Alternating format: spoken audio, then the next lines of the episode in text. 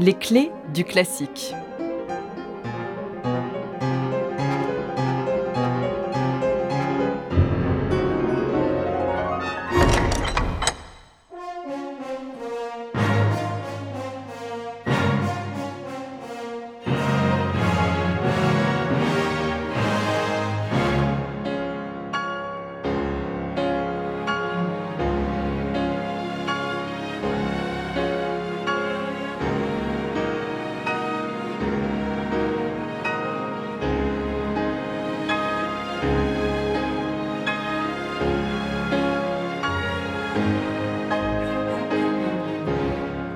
C'est en 1874, à Moscou, que Tchaïkovski se lance dans l'écriture d'un concerto pour piano. Il a alors 34 ans et l'exercice est nouveau pour lui. Le concerto, c'est un genre qu'il ne connaît pas encore et au départ, la composition n'est pas si évidente.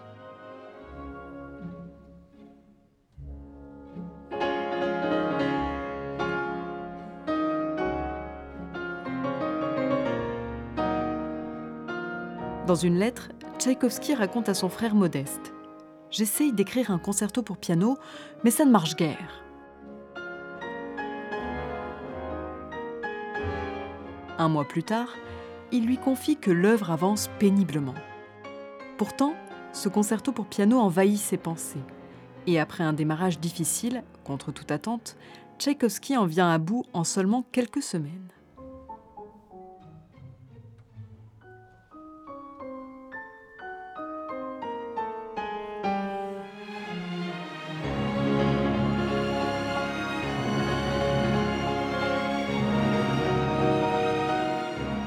Tchaïkovski n'est pas complètement sûr de ce qu'il a écrit. Il est très bon pianiste, mais pas virtuose. Ainsi, pour avoir un avis sur l'aspect technique de la composition, et aussi se rassurer, il soumet le concerto à son ami Nikolai Rubinstein. Brillant pianiste, ce dernier est aussi le fondateur et directeur du Conservatoire de Moscou. C'est d'ailleurs lui, il y a quelques années, qui a confié à Tchaïkovski le poste de professeur de composition.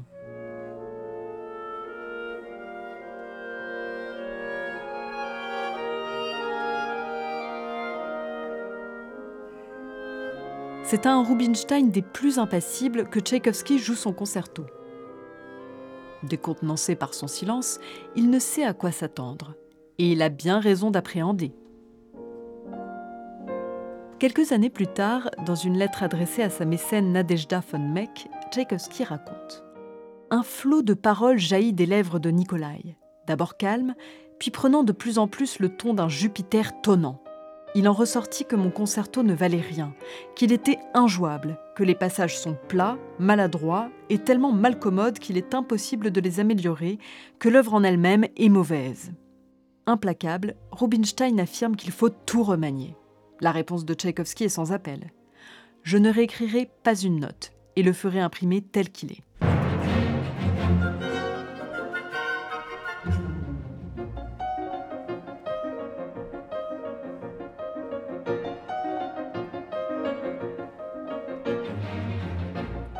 Pour la création, Tchaïkovski va donc se tourner vers un autre pianiste, l'allemand Hans von Bülow. À l'inverse de Rubinstein, ce dernier est en admiration devant la partition. Il écrit au compositeur Dans les idées, c'est si original, sans jamais être recherché, si noble, si vigoureux. Il ajoute Dans la forme, c'est si mûr, si plein de style, intention et exécution correspondant si harmonieusement que je vous fatiguerai en énumérant toutes les qualités qui engagent à féliciter également l'auteur et tous ceux appelés à en jouir activement.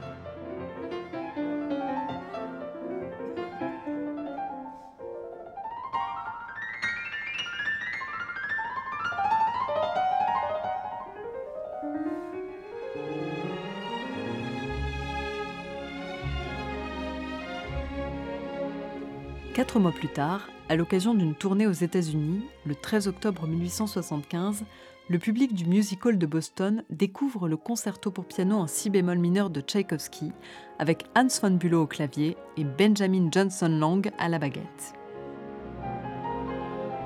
C'est un succès, la preuve que l'œuvre n'était pas si injouable que cela finalement. Rubinstein changera lui-même d'avis et, coup de théâtre, il deviendra l'un des plus grands interprètes du concerto.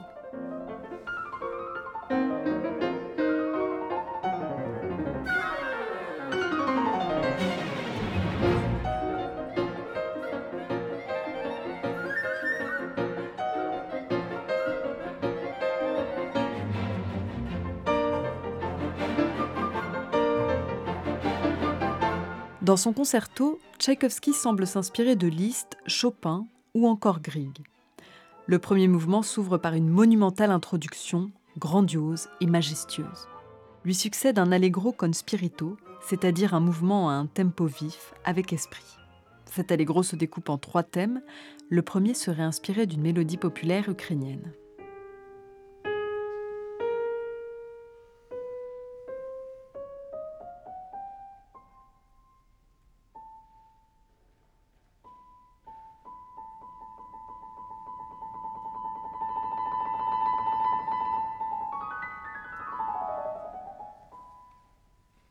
Le deuxième mouvement, indiqué Andantino semplice, commence avec délicatesse dans la douce tonalité de ré bémol majeur, qui n'est pas sans évoquer la musique de Chopin.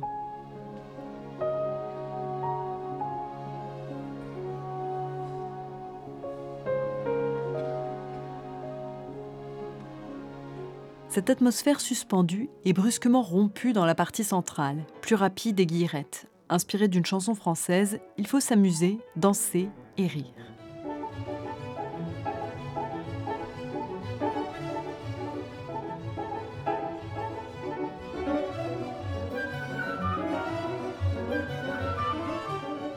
final se situe à mi-chemin entre danse populaire russe et musique chorégraphique. Il annonce déjà le futur ballet de Tchaïkovski, La Belle au bois dormant.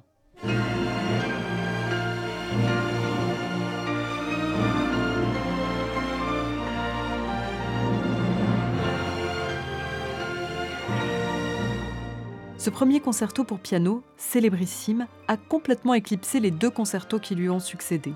Le deuxième, en sol majeur, sera créé le 12 novembre 1881 par Madeleine Schiller. Tchaïkovski avait dédié l'œuvre à Rubinstein, mais celui-ci meurt brutalement quelques mois plus tôt. Quant au troisième, composé pendant l'été 1893, Tchaïkovski n'en écrira que le premier mouvement. Il meurt peu de temps après, en novembre 1893.